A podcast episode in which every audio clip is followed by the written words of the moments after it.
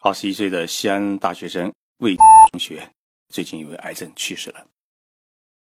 年轻人患癌症本来已经是很不幸的事情，但是由于度的竞价排名，又使得他和他的家人呢落入了一个骗子医院的陷阱，最终是人财两空。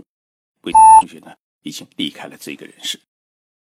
那么，在日本这个社会，会不会出现同样的？事件。今天我们来对日本的医疗体系进行一次紧急的分析调查。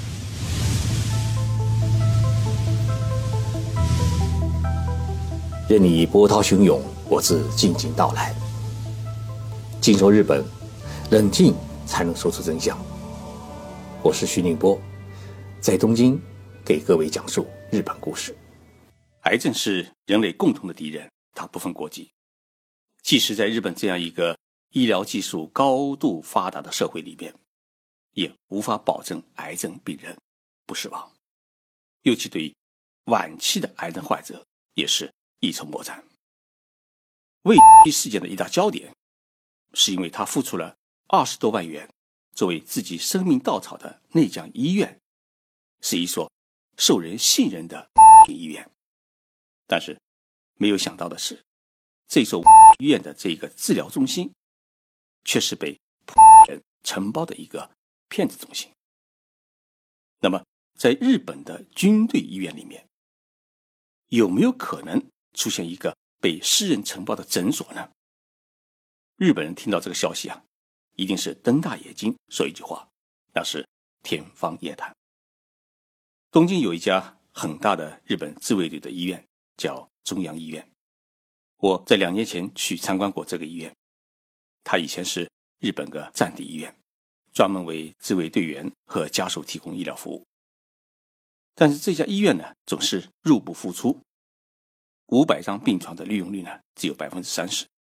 那么像中央医院这样的自卫的医院呢，在日本全国各地啊共有十家。日本主管全国医疗事务的厚生劳动省有过这样一个统计数据，说。自卫队的这十家医院，在二零零七年时，每年的收入呢是一百零六亿日元，相当于六亿元人民币，而支出呢却高达三百二十三亿日元，相当于十八亿元人民币。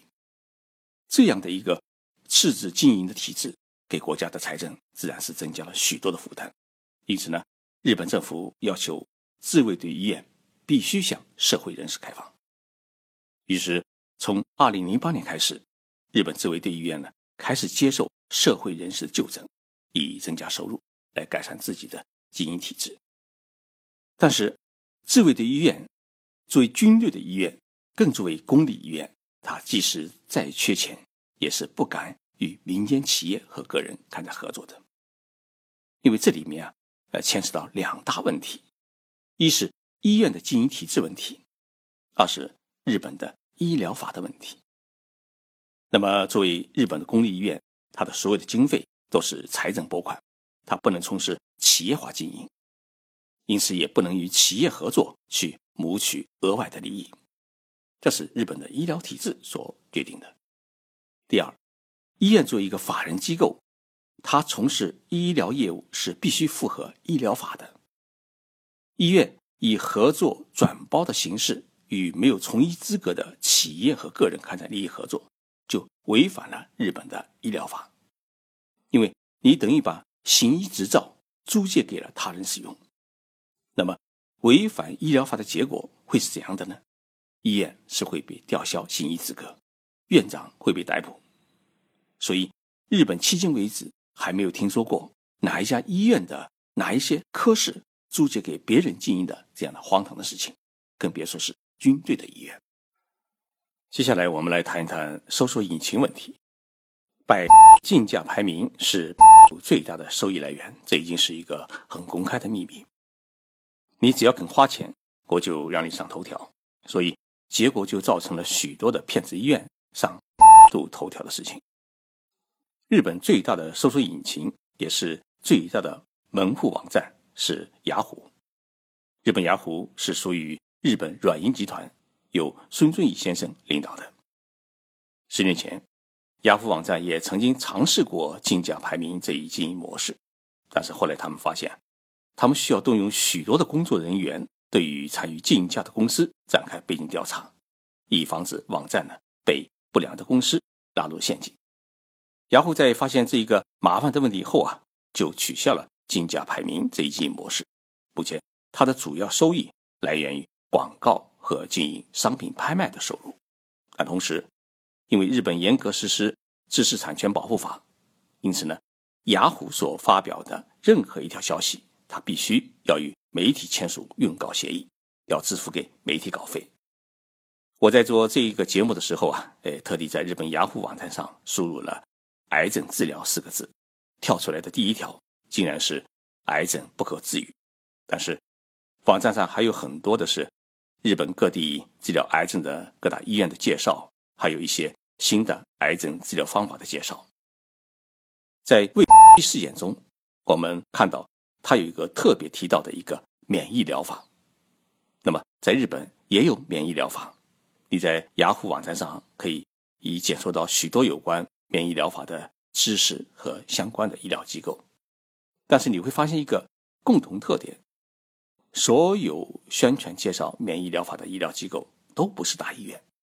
第二，每一家开展免疫疗法的医疗机构，在网站上所做的宣传，也只是介绍这一疗法的功能和治疗原理，没有一家机构敢宣传这一疗法的疗效。更看不到治愈率百分之八十以上的这种荒唐的宣传。免疫疗法在日本也是一个比较先进的治疗手段，但是它对于癌症的治疗也只是一个辅助性治疗，而不是一个治根的治疗方式。为什么日本的医疗机构它不敢宣传免疫疗法的疗效呢？因为这里面就牵涉到医疗法，尤其是日本的药事法，因为。日本的这两部管理医疗和药品的法律都明确规定，医疗机构是不得宣传医疗的疗效，同时也不得对药品的功效进行夸大宣传。我想，中国的医疗法律法规也应该是这样规定的。前几天有中国网友向我反映，说是在东京旅游时被中国的导游带到了一家免税店，哎，导游说啊。日本的纳豆菌可以防癌，结果呢，大家都去买，最多的一个人呢，花了九十二万日元，相当于五万块人民币。每一瓶的纳豆精的价格呢，是高达一万八千日元，相当于一千块人民币。后来，这位网友回到酒店，无意间呢，就听到了我上个月做的一期介绍日本的中国人蒙骗中国游客的这个节目，他想想不对。这个纳豆精的价格也实在是贵的离谱，于是找导游呢要去退货。导游呢当然是不愿意把已经吃进嘴的肉吐出来，于双方呢就争吵了起来。哎，这位网友向我咨询说：“徐老师啊，遇到这种问题我们该怎么办？”我说：“很简单，如果这位导游亲口说过纳豆菌可以防癌，那么你就把这句话录下来，或者大家共同作证，就可以向警察署去告他。”因为他违反了日本的药事法。日本的药事法规定，健康食品是不能当做药品出售。那么，这位导游宣传纳豆精可以防癌，他就违反了日本的药事法。去年，日本发生过一起重大的医疗事故，琼麻大学附属医院在2010年至2014年期间，发生过八名肝癌病人呢，因为动了。肝脏切除手术，结果都死亡的事件，那么这一事件呢，轰动了日本的全国。日本厚生劳动省做出了一项严厉的处罚，取消了这家医院的特定技能医院的资格。也就是说，按照中国的概念，这家三甲医院被取消了三甲的资格，那么许多的医疗也是从此无法实行。而这名医生呢，不仅被剥夺了医师资格，还被追究医疗事故的责任。虽然群马大学附属医院的这一起医疗事件与北京市医院所发生的事情呢是毫不相干，但是有一点是共同的：癌症治疗过程当中所导致的一些不该发生的死亡事件，最终也是无法糊弄，也会被追责的。而追责的对象主要是医院，而不仅只是个人和一些相关的科室。中国有句俗话叫“病急乱投医”。当一个人得了可能危及自己生命的疾病的时候，积极寻找良医良药是一种十分正常的心理和行动。关键是，遇到良医可以把病治好，遇到运医，则可能把自己的性命都搭进去。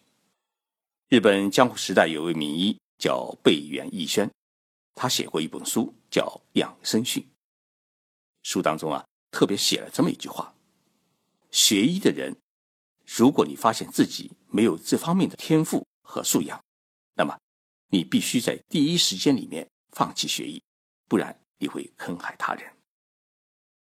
这句话看起来很平实，但是其实它强调了两层的含义：一是你没有天赋就不要去学医；二是你不具备成为一个医生的道德素养，你就应该立即放弃。免得坑人。这句话，我很想送给北京的吴医院，更想送给唯离识土的系的承包者。我看了魏同学生前录制的一段视频，他说他是一名独子，自己放不下自己的父母，他还有许多梦没能实现。我听了很伤感。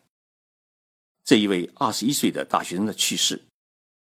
也许有不可挽回的疾病的原因，但是，他也许最痛最痛的是，在自己与生命做挣扎的时候，有一双黑手，不仅榨干了他的父母到处借来的最后二十几万元的救命钱，而且还让他失去了延长生命的机会，而这双黑手，却又打着医院的旗号。